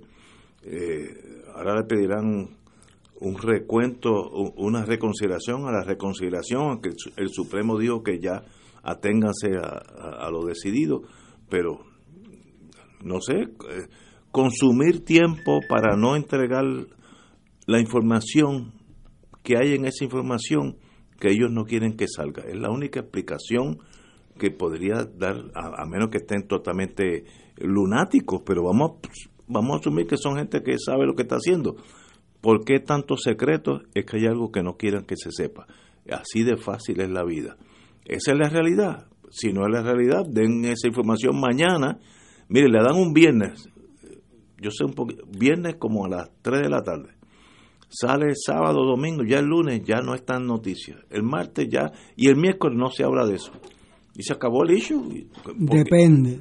Ah, bueno, hay una disidencia en mi estrategia. Fue lo que pensó Nixon. Ah, bueno, sí, pues. Sábado a las 10 de la noche. Eso te digo, depende del listado ese de Héctor Richard, quién está en ese listado. Este, porque tú no gastas. O sea, cada, pleito de esto no, no salen 10 mil dólares. o sea. ¿Por qué? ¿Por qué la secretividad? That is the question. O sea, además que es un error de ingenuidad pensar que tú vas a hacer un negocio en Puerto Rico siendo el único recipiente de la distribución eléctrica y que tú vas a tener secretos corporativos ahí eh, protegidos eh, con una asamblea legislativa de otro partido político, yo creo que eso raya en la ingenuidad o Ingenuidad. Eh, o que alguien no se lo digo, o en la soberbia. O soberbia. Eh, buen, buen punto. Bueno, Hay un tema que, que no podemos pasar por alto, es el hecho de que en Puerto Rico está trillado desde los años 80 no tan solo el derecho de la Asamblea Legislativa de cuestionar y pedir información para tener la información que le permita en su momento legislar o actuar. Fíjate lo amplio que es eso. Y en segundo lugar, que tengo que recordar que en un momento dado la compañía telefónica de Puerto Rico, Puerto Rico Telephone Company, era una corporación de Delaware, completamente privada. El pueblo de Puerto Rico compró no los activos de esa corporación, sino las acciones de esa compañía de Delaware. Cuando la legislatura pedía información y cuando el contralor pedía información, se escudaban en que era una compañía privada completamente porque era una compañía de Delaware. El Contralor de Puerto Rico llevó al tribunal a la Puerto Rico Telephone Company y el Tribunal Supremo dijo claramente, follow the money. Cuando el pueblo de Puerto Rico invierte dinero en una actividad, esa actividad se convierte de interés público y por lo tanto hay un derecho a conocer la naturaleza y los resultados de esa actividad. Así que desde el punto de vista legal no hay mucho en qué ampararse eh, desde el punto de vista de obstruir aún más el proceso de obtener información. de acuerdo con ustedes, compañeros, aquí hay algo, el secreto es por alguna razón, pero a la larga, la verdad es como el corcho, flota a la larga. Mantengan un corcho de, en el caso mío, una botella de vino debajo del agua 12 años y cuando la sueltan vuelve y, y sale. Y la verdad es así, a la larga va a salir. Entonces va a ser peor el escándalo. Sea, eh, eh, están jugando con una bomba de, eh, sin saber para qué quieren que no explote. Pues mire, los sueldos son sueldos. No, no, no sé. La Contralora, como dijo el compañero Richard, la Contralora indicó que entregará a la Cámara de Representantes eh, copias certificadas de todos los contratos que, que Luma tiene registrado allí. Esos son con ter- terceras partes, pero eh, yo creo que lo que donde debe estar el smoking gun es los sueldos y quiénes han sido este, empleados, etcétera, etcétera. Fulanita la prima de fulanito eh, o la esposa de tal o el esposo de tal. Yo creo que eso es más importante que los contratos con terceras partes. Pero ya la contadora, fíjate, ya ella no tiene problema. Aquí están. Se acabó el issue. Salió hoy en la prensa y a que mañana no están hablando de la, la decisión de la contadora de dar eso al, a la Cámara de Representantes. Como si fuera un gobierno extranjero y la Cámara de Representantes somos nosotros. No, no, no entiendo el secreto, pero bueno, let it be. En torno, para terminar con la electricidad, el, el señor José Josué Colón Ortiz eh, indica que habrá meses difíciles. La corporación que es energética se compromete a dar mantenimiento a las plantas porque ya no se pueden posponer. ¿Por qué no se pueden posponer? Porque hace dos años que no le dan mantenimiento. Ya qué fácil es. Eso es sencillo. Yo estuve en ese mundo un tiempito. A la larga hay que parar esas turbinas y como tú estás corriendo básicamente a un 90% de capacidad, eh, es como si tú coges un carro y lo estás corriendo a 80 millas por hora todo el tiempo. No puedes parar, porque si paras, pues el motor, todo eso se va a afectar. Eh, y sencillamente, al tumbar, sacar de, de línea una o dos turbinas que van a ser así para diciembre, porque es donde hay menos, ah, menos necesidad de electricidad, porque es más frío y eso ayuda mucho. Ese es el momento de darle mantenimiento. Pero como tú estás casi al 100, cualquier turbina que tú quites de la línea va a tener problemas en algún lado. Los apagones selectivos, como dicen, relevos de carga. Eso es genial.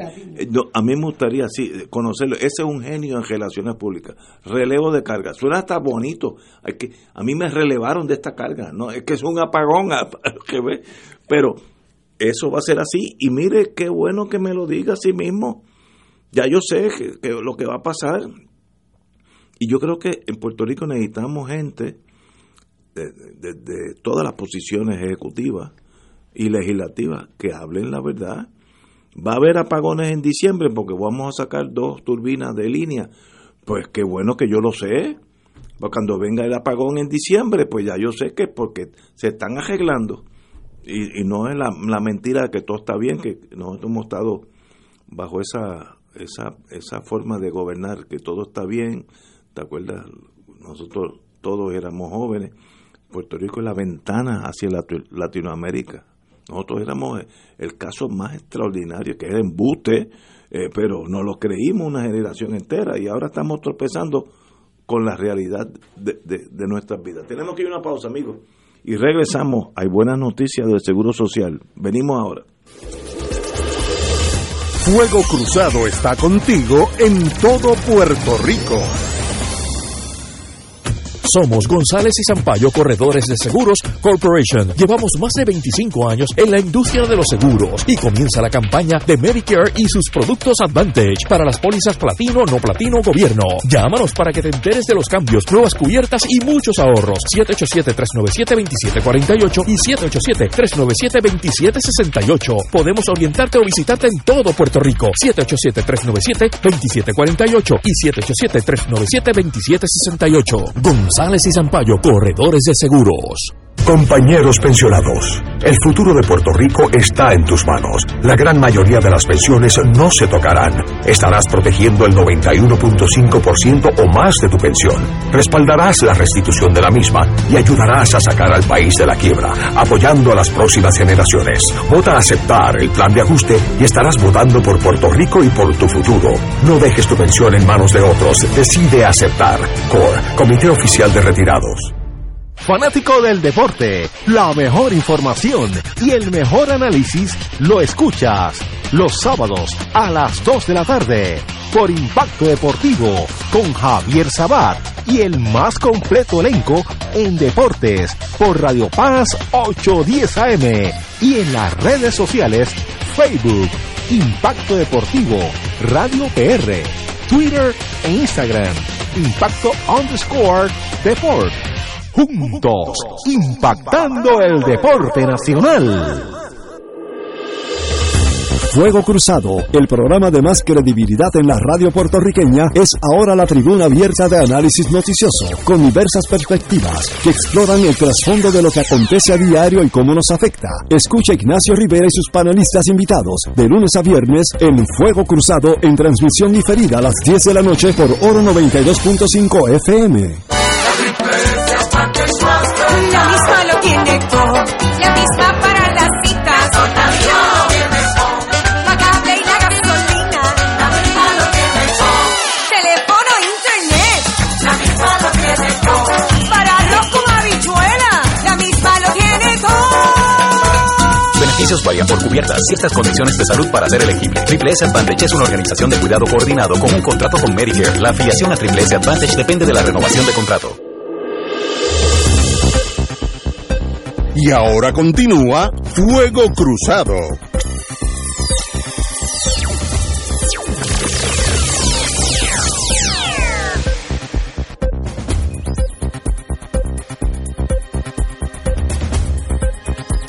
Amigos y amigas, buenas noticias para aquellos que recibimos del Seguro Social, que creo que aquí hay de 3-3.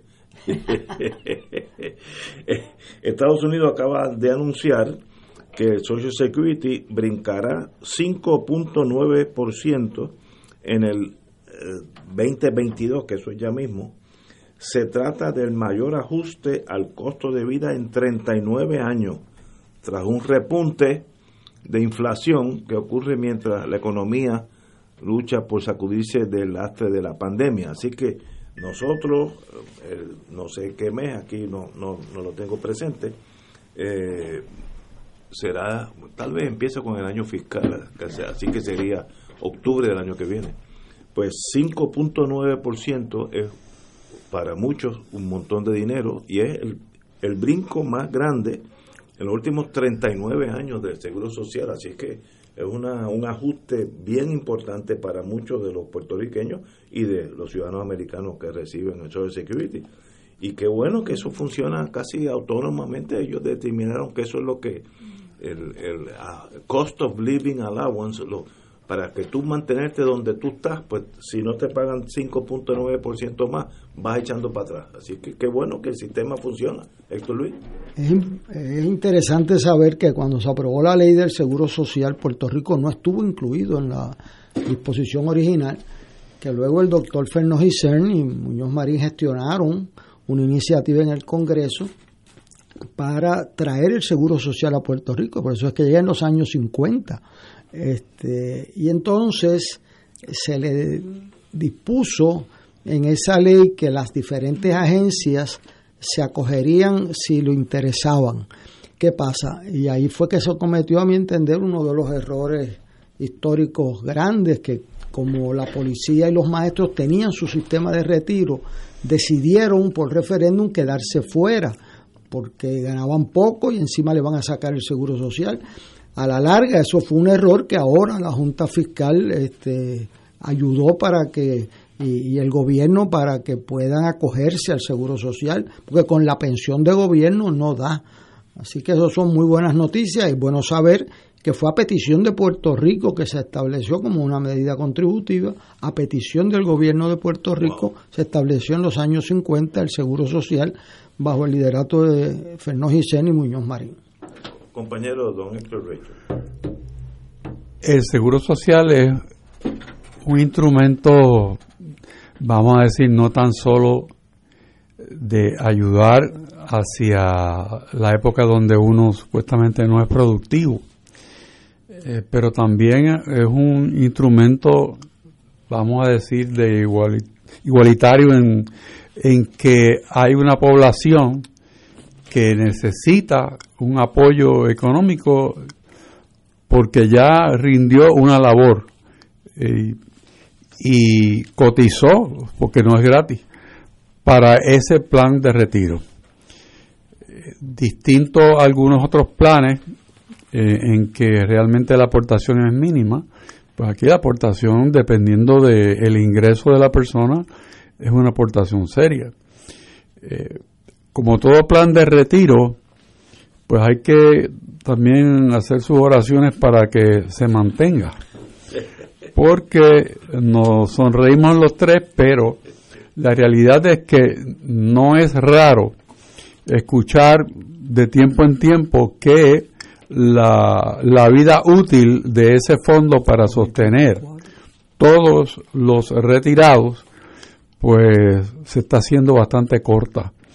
Y habiendo una población envejeciente y la pirámide invertida de población, pues se crean unos, unos estresores muy fuertes contra esos fondos, lo que requiere que el Congreso vaya revisando cómo mantener a flote el seguro social. Y veremos y hemos visto cómo antes la edad en que uno estaba investido del derecho a recibirlo era mucho más baja. Y ahora, aunque llega a un punto en que sí lo puede recibir, pero los fondos llegan más tarde, uno, dos años más tarde que la fecha en que anteriormente se recibía. Así que qué bueno que se ofrece este alivio de compensar por la inflación, pero tenemos que ser cautelosos y prudentes con la forma en que gastamos los fondos, porque ese, esa, vamos a decir, esa bendición para tantos que es tener el seguro social, puede también tambalearse. Compañero, don Héctor. Bueno, eh, una vez al año le mandan una notificación a uno y antes decía que hay dinero suficiente hasta el 2034, o sea que el sistema de seguro social también tenía sus problemas como el de pensiones de Puerto Rico. Eh, el presidente Clinton nombró una comisión para revisar eso. Ahí parte de esas conclusiones fue que había que posponer la edad de retiro y por eso antes se retiraban a los 62 y ya van por 67, 68. Y si tú te quieres retirar a los 62 con una compensación limitada. Eso es lo que hay que hacer preventivamente, no esperar a que se acabe el dinero para entonces traer la crisis, o sea, este, o sea, ser preventivo y para eso están los estudios actuariales y se van tomando medidas. Y si no hay con qué dar un bono, pues no se da el bono. Y si se tiene que extender la edad de retiro, eh, seis meses, pues se extiende, pero no esperes quedarte con gente en la calle sin recibir el seguro social. Aquí hay gente que recibe dos mil y pico de pesos de seguro social, pero hay gente que reciben 100 y 200 y 300 dólares. Eso los he visto yo. Eh, y, y, y esos chavitos son debido a muerte. O sea que eh, ese es un sistema bien valioso a la calidad de vida. Se hizo también originalmente para proteger a los obreros que quedaban impedidos de ejercer su trabajo por algún accidente en el trabajo y la familia se quedaba viuda, eh, etcétera. Y ha sido un éxito. Eso eh, hay republicanos que se han opuesto a eso y al Medicare eh, bajo las tesis de que se sálvese quien pueda pero en términos de, de, la justicia social en el mundo, el seguro social ha sido uno de los grandes avances de la humanidad, sin duda alguna.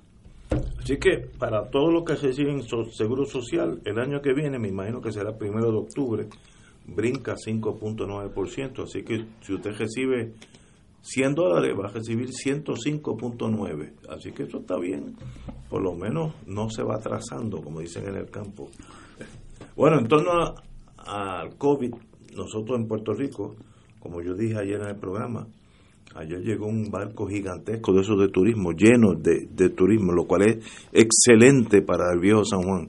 Había gente, tropezaban en las aceras unos con otros, lo cual es bueno para los comercios. Mi única queja fue que ninguno de los turistas tenía mascarilla, ninguno, cero. Yo vi más de 500, 600 turistas, todos sin, sin mascarilla, lo cual no entiendo. De, de verdad, es protección de ellos mismos, pero allá es otra sociedad, me da la impresión. Aquí estamos mucho más adelantados, según el doctor Cabanilla, llevamos un 71-72% de vacunados ya en Puerto Rico. Eso es altísimo. Eh, así que nosotros estamos a, la delantera y todos usamos mascarilla cuando salimos de aquí, empezando por mí. Eh, a veces se me olvida, pero ya yo tengo otras en el carro, por si se me olvida, cuando salgo del carro cojo otra nueva. Eh, y eso no sé por qué la disciplina nuestra es muy superior a la norteamericana en eso de mascarilla. No entiendo, a menos que haya cuestiones emotivas, republicanas, lo que sea, eso es otra cosa. El señor gobernador, pues ayer hizo la, eliminó la ley seca eh, y pueden los comercios continuar operando, no tienen que cerrar a las 12. Yo creo que eso es básicamente académico, ya que tenemos tan alta eh, de, vacunación, pero se va tornando el, el, el, futuro, me da la impresión que vamos a volver poco a poco a poco, ya estamos llegando a lo que era prepandemia, donde los negocios abrían según su mejor criterio. No tengo problema con eso. Compañero.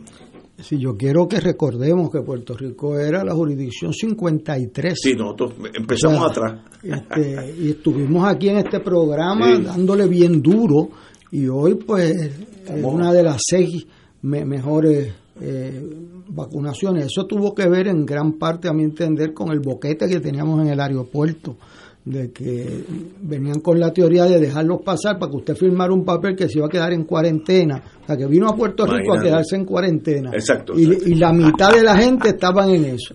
Tan pronto cerraron eso, empezaron, o hay otras informaciones sobre las estadísticas que no se estaban dando, pero subimos del 53 al 6 y en unos, si, si usted cualifica eso como lo hizo el doctor Quintero, con la baja que hay de población, pues es la número uno.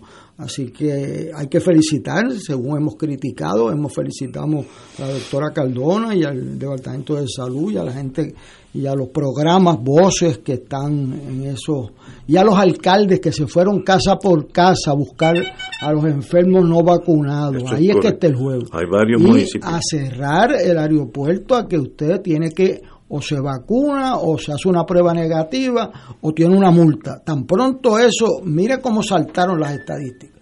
Así que eso es lo que nos permite eh, salvar vidas.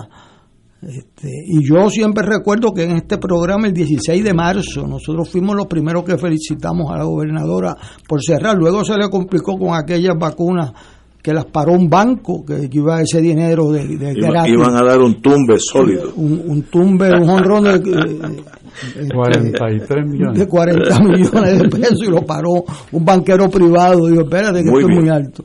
Este, pero eh, cuando lo hacen bien es importante y yo creo que esto es parte de la cultura de este programa que cuando el gobierno hace algo bien somos los primeros en felicitarlo y cuando lo hace mal los primeros en criticarlo y cuando lo hicieron bien y cerraron el gobierno eh, la Doña Wanda. Wanda Vázquez, nosotros la felicitamos. Muy bien. Y cuando puso el Mickey Mouse ese en el aeropuerto de firmar una declaración de que iba a quedar en cuarentena Bendito. 14 días, pues lo, lo criticamos.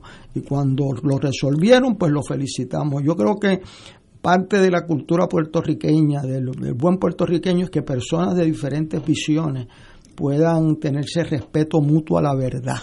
Y que cuando se hacen las cosas bien pues se felicitan. Y también que en el gobierno se escoja la mejor gente para servirle a Puerto Rico. Y si es independentista, si es estadista, si es popular, eso es una segunda consideración. Si el ingeniero a cargo de la distribución que más sabe eso es independentista, pues ese es el que debe estar allí. Y si el médico a cargo de COVID eh, es estadista o es independentista, pues eh, es el mejor médico. No puede ser por otra consideración que no sea la calidad. Esa es la mejor tradición de Puerto Rico. Este, y, se nota la diferencia. Se nota la diferencia y parte de lo que ha pasado aquí en el gobierno ha sido la politización de los servicios básicos y el reclutamiento del personal. Este, en energía eléctrica mi recuerdo era que era un honor, igual que en la Junta de Planificación, yo estuve un mes destacado en la Junta de Planificación y cuando vengo a darme cuenta, el señor que yo tenía al lado era el jefe de la división le- legal de la Junta de Planificación y me dijo, yo sé por qué me está mirando y yo no me recordaba y me estaba familiar porque tenía una marca en la cara. Me dice, sí, pues que es que yo soy el representante del PIB donde usted vota. Adiós, caray. y era el jefe de la división legal de la Junta de Planificación de Puerto Rico. Muy bien. Es- esa alegría del servicio público, de, buscar la mejor gente para el servicio público, la tenemos que recuperar. Esa es la alegría de la excelencia, de los mejores maestros, de los mejores ingenieros, de los mejores enfermeras, los mejores médicos. Eh, yo viví por mi carrera en el servicio público esa alegría de estar trabajando con gente de primera de diferentes visiones. Y eso no nos los quita nadie, especialmente la calidad del servicio del que los recibe. Compañero Rachel. Me parece acertada la eliminación de esos dos renglones eh, de la orden ejecutiva, porque realmente la parte importante se queda, que es el distanciamiento, las mascarillas, las vacunas y la prohibición de las reuniones que generan un tumulto, o sea que, que es una, una secuela de la separación, el distanciamiento. eh, no me gusta decir social, porque no es eso. es un distanciamiento entre personas. Porque social somos todos y, somos un, un ser que estamos creados para socializar. Y es importante que eso se mantenga. La, la belleza de todo esto es que vemos un país que ha respondido, porque es así, donde quiera que uno va, pues puede notar que el cumplimiento es muy superior a la desobediencia, es muy superior. Y, y me contrasto ahora con la situación en Texas. En Texas, El, el, el el- gobernador nuevamente, arrematado, nuevamente, arrematado. Ha dicho que no se puede poner en vigor ninguna orden para mantener eh, el uso de mascarilla. Increíble. Y ¿Qué- entonces está creando un, un disloque en las empresas que hay en ese estado porque obedecen a criterios nacionales. Y entonces. ¿cómo es posible que. GE en Texas Sí, sí. no use mascarilla, pero en que en Connecticut sí? O sea, ¿cómo, ¿cómo pueden manejar eso? O sea que, Pero, pero nada, hay de todo. El trompismo sigue vivo. pero qué, Eh, y no tan solo en cuestiones de, de, de las mascarillas, sino el trompismo está vivo en, en la inmigración. todo, en todo. Pregunta, si ustedes tienen algo de psiquiatras o psicólogos. Yo, gobernador de Texas, ¿qué gano con decirle a los tejanos, nadie le puede obligar a usted a ponerse la mascarilla? ¿Dónde está el interés mío como gobernador? O- ¿O es que eso es una, una sociedad tan diferente a la mía que no puedo ni entenderlo? ¿Qué gana él como, como político? Decirle, no, no, no, no usen, en- es más, nadie se lo puede exigir. A cambio de que la gente se contamine más, se contagie más. No, no, no entiendo las, la psiquis trompista, que yo creo que fue el primero que empezó Mira, con eso. Yo, yo vi eso de una entrevista que le hicieron a una persona que no quería usar la mascarilla y que no quería hacerse la prueba. Y entonces me di cuenta, estaba en una guaguita, como las que yo vi en Mississippi, este, me di cuenta que eso es una corriente de pensamiento fuerte, de una corriente libertaria, de que el gobierno no se puede meter con mi vida, de que eso es mi derecho individual. O sea, es una indefinición de la libertad en punto individual, no el colectivo. Y eh, nosotros en Puerto Rico, que somos una sociedad que tenemos consideraciones con los vecinos, con pues nos es extraño esa mentalidad.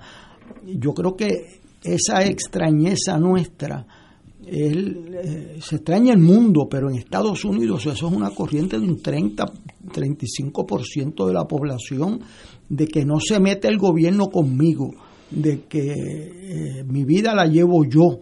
Y eso tú lo ves en los números y yo lo veo en las actitudes. ¿Cómo es posible que un gobernador eh, en Florida y en Texas le, le prohíban a la empresa privada requerir protección social para proteger la salud pública.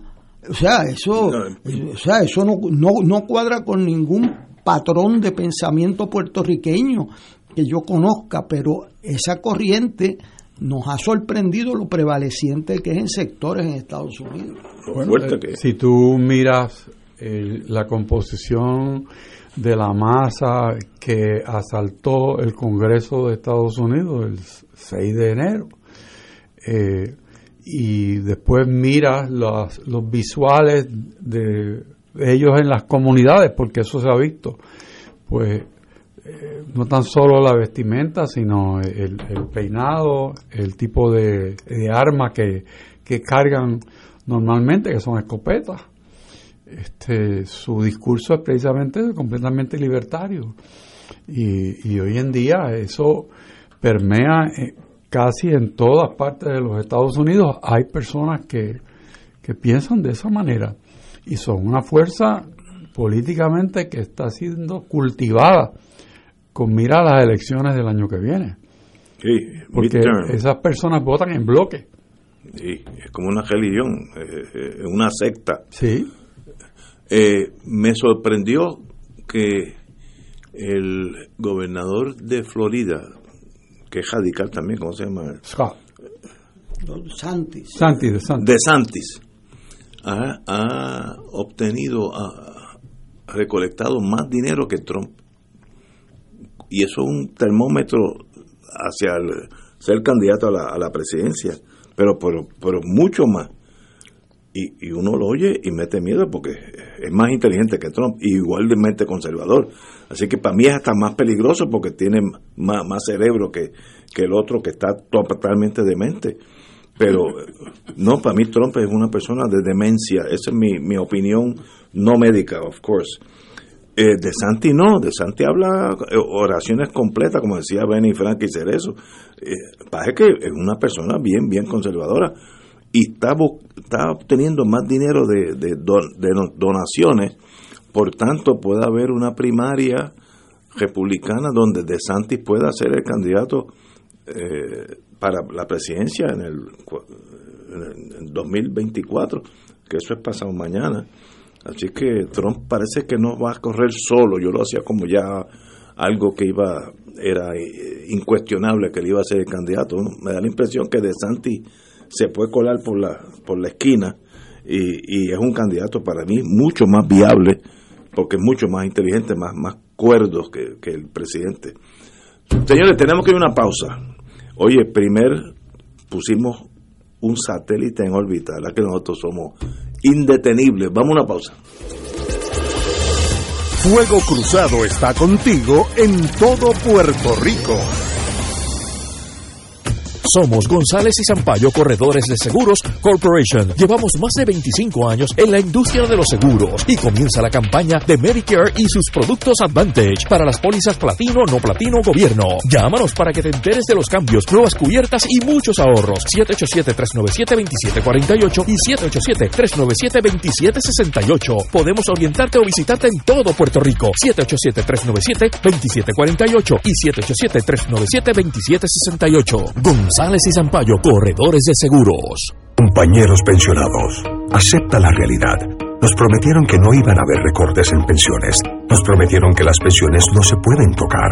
Y ahora nos prometen que ellos nos van a salvar. No sigas viviendo de promesas. Vota aceptar y apoya un ajuste de 8.5 versus uno de 25% en tu pensión, asegurado por orden del Tribunal Federal. Tu pensión y tu futuro está en tus manos. No los dejes en manos de otros. Decide aceptar. CORE, Comité Oficial de Retirados. AESA, la pequeña gigante, te invita a sintonizar su espacio radial AESA Informa. Todos los jueves a las 4 de la tarde se estará ofreciendo información relevante a los pensionados y jubilados de Puerto Rico. Te esperamos AESA Imparable, auspiciado por MMM Alianza. Acompaña al Padre Milton a la peregrinación en la Tierra Santa y Jordania del 3 al 17 de noviembre del 2021 o del 6 al 20 de febrero del 2022. Visitaremos las ciudades de Jerusalén, Belén, Betania, Jericó, Eilat, el Mar Muerto, Masada, Qumran, Tiberiades, Tatja, Cafarnaún, Caná de Galilea, Jafo, Cesarea Marítima, Tel Aviv y Cesarea de Filipo. En Jordania iremos a Petra. Celebraremos la misa en los lugares santos y renovaremos nuestras promesas bautismales en el río Jordán. Marca ahora y reserva tu espacio llamando a Puerto Rico Viaja al 787-918-8989. Solo para vacunados. Ciertas restricciones aplican. Nos reservamos el derecho de admisión. Compañeros pensionados, el futuro de Puerto Rico está en tus manos. La gran mayoría de las pensiones no se tocarán. Estarás protegiendo el 91.5% o más de tu pensión. Respaldarás la restitución de la misma y ayudarás a sacar al país de la quiebra, apoyando a las próximas generaciones. Vota a aceptar el plan de ajuste y estarás votando por Puerto Rico y por tu futuro. No dejes tu pensión en manos de otros. Decide aceptar.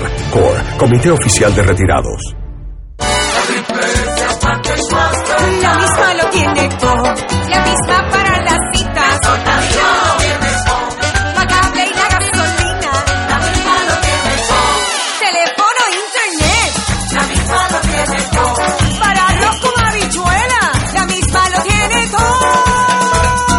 Beneficios varían por cubiertas. Ciertas condiciones de salud para ser elegible. Triple S Advantage es una organización de cuidado coordinado con un contrato con Medicare. La afiliación a Triple S Advantage depende de la renovación de contrato. Y ahora continúa Fuego Cruzado. Regresamos, amigos y amigas. Bueno, a todos los estudiantes y profesores de la Universidad Interamericana, en este caso eh, el recinto de Bayamón, pusieron los amigos un satélite boricua que está orbitando ya la Tierra. Eh, sencillamente eh, eh, es admirable que ese talento está aquí en Puerto Rico, en este caso la Interamericana de Bayamón. Esos muchachos me gustaría conocerlos porque es el futuro técnico del país y, y que nosotros estemos ya en esa liga de poner un satélite, como para mí yo nací con papel carbón, pues he hecho unos cuantos avances en mi vida y, y, poner un satélite para mí es algo casi incomprensible, pero qué bueno que hay ese talento y esa es la juventud que va a ser el Puerto Rico del futuro. Así que felicitaciones a todos los amigos y amigas que están en la Interamericana y sus profesores, porque eso es un, un equipo lo que hace que eso suceda. Héctor Luis, usted que tiene algo que ver con la Interamericana. Trabajo hace 24 años allí. Felicitaciones presidente Manuel Fernón, López Cepero, al profesor Amílcar Rincón Charris y a todos esos jóvenes que estuvieron trabajando por años en hacer este proyecto que pareció un sueño. Un sueño para mí. O sea, el que eh, hayamos sido parte, ¿verdad? Porque no somos los únicos, de esa iniciativa de poner como parte de un satélite puertorriqueño en órbita. Eso es extraordinario, abre puertas este, a otras universidades y así que la Inter, pues muy feliz de abrir ese espacio en, en, la ciencia y más con la escasez de noticias que Ignacio nos trae aquí, de, de, de, buena, porque Ignacio tiene aquí, si usted lo viera, mire, tiene aquí una, como diríamos en Río Piedra, una salta de papeles y 90% son bombas. Este, entonces cuando aparece una buena, hay que sacarla, hay que sacarla y disfrutarla y esta de la noticia del satélite de la Interamericana, pues es una gran noticia para Puerto Rico, para la universidad, pero sobre todo para ese profesor y esos estudiantes, porque nada de eso se hace solo. Eso requiere conexiones, requiere relaciones y requiere eh, el seguimiento del presidente Fernó. Así que muchas felicitaciones. Sí, las felicitaciones para mí van desde el punto de vista técnico y de tenacidad, pero también de gerencia porque esto no es un proyecto que se hace aisladamente, sino que incluye otros, otras universidades, otros servicios que ayudan a poner ese satélite en órbita. Y es esa coordinación entre muchas partes de ese todo lo que permite el éxito porque solos ese tipo de proyectos no se puede dar. Imposible. Porque uno no tiene todas las herramientas, pero con una colaboración de tantos años que se desprende de la información que viene fluyendo ya hace más de dos semanas sobre este evento, que me parece a mí muy, muy importante y, y un buen ejemplo para seguir. Excelente.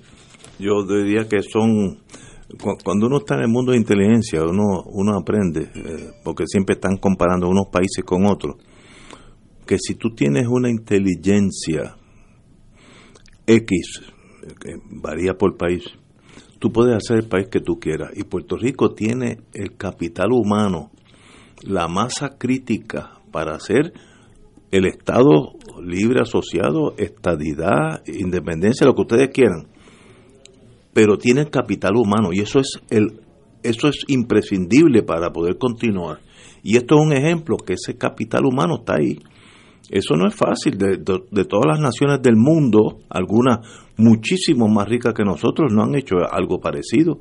Así que qué bueno que tenemos ese talento y eso es un índice de que tenemos el capital humano para triunfar en la vida con el mundo político que ustedes quieran escoger sin ese capital humano no se puede hacer una nación. Eso es imposible. Si usted hace un estudio de las naciones, algunas ricas en minerales, etcétera, etcétera, pero pobres, usted ve que donde falta el,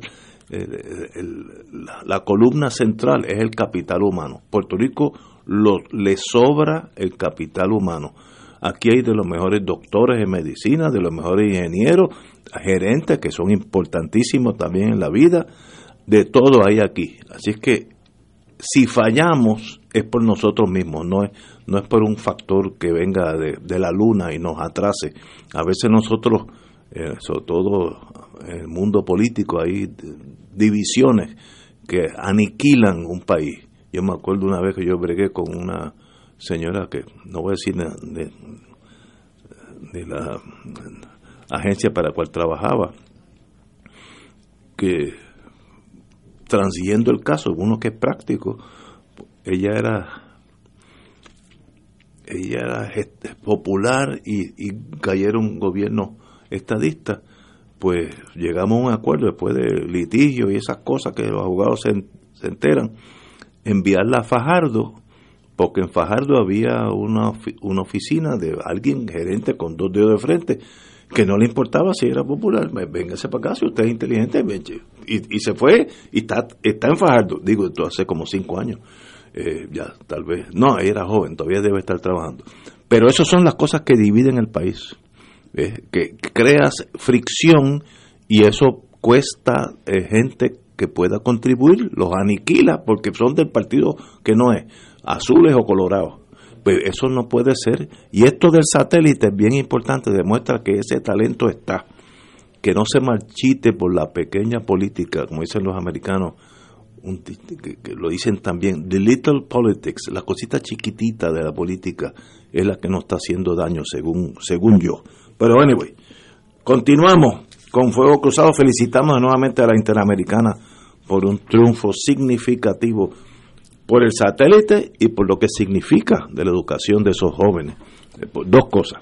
Bueno, esta, yo creo, esta idea yo, yo creo que lleva como 30 años tarde, pero qué bueno que llegó. Nuevo sistema para eh, agilizar trámites. Eh, el señor gobernador presentó ayer un mecanismo para consolidar de manera digital los documentos entre las agencias públicas. Eso es bien básico. La tecnología ya lleva ahí 30, 40 años y es economiza tiempo y horas.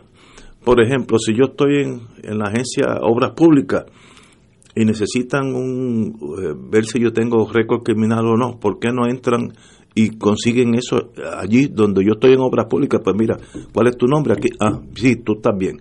Eh, esa, esa coordinación que requiere eh, como dije, esta tecnología lleva 30, 40 años, es imprescindible y soluciona tiempo, porque si no lo que pasa es, mira Ignacio, vente, vete a la policía, búscate un récord Y vuelve policía- mañana. y vuelve mañana. Me, yo tengo que irme, volver allá, ir a la policía, el que, y si no, lo pueden hacer dentro de la misma gerencia gubernamental, unos con otros.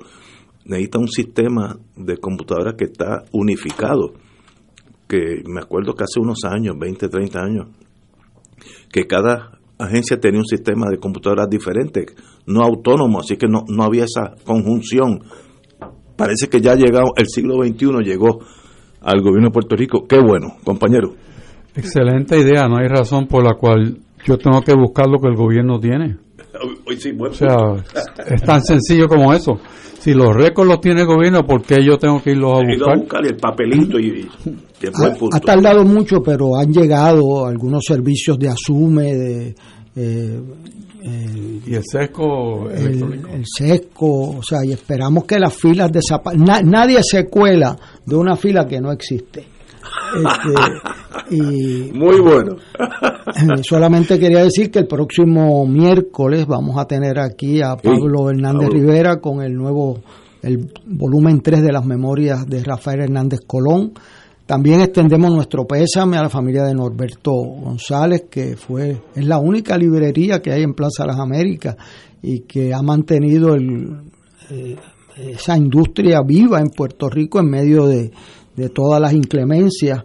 Eh, murió a los 70 años de un infarto cardíaco. Yo esperaba estar allí, pero estoy aquí cumpliendo mi deber, así que mi, eh, mi más sentidas condolencias. Y el miércoles que viene, la primicia de las memorias de Hernández Colón en Fuego Cruzado a las 5 de la tarde con Pablo Hernández Rivera, quien completó las mismas, porque Hernández Colón escribió, mm, ya yo voy por la más de la mitad, y a base del bosquejo y de los mensajes del Pablo, su nieto, eh, completó ese volumen. Así que vamos a tener algo sustancioso, bueno, eh, positivo. eh, como me decía Ignacio, hay noticias ahí que Hay uno noticias hay, not- hay noticias, hay noticias. Yo, yo eh, llevo como tres cuartas partes del libro y me fascinó. Yo viví todos esos años, of course, pero que muchas cosas pasaron por las manos y por la acción de Hernández Colón que yo ni lo sabía, o si lo sabía, pues fue pasajero y se me olvidó.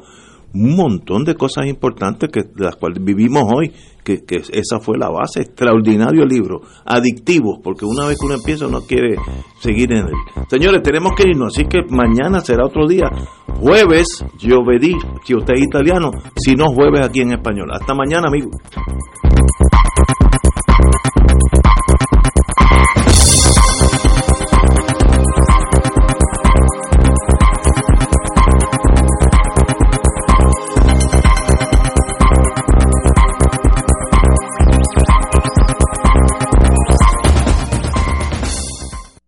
Esta emisora y sus anunciantes no se solidarizan necesariamente con las expresiones vertidas en el programa que acaban de escuchar.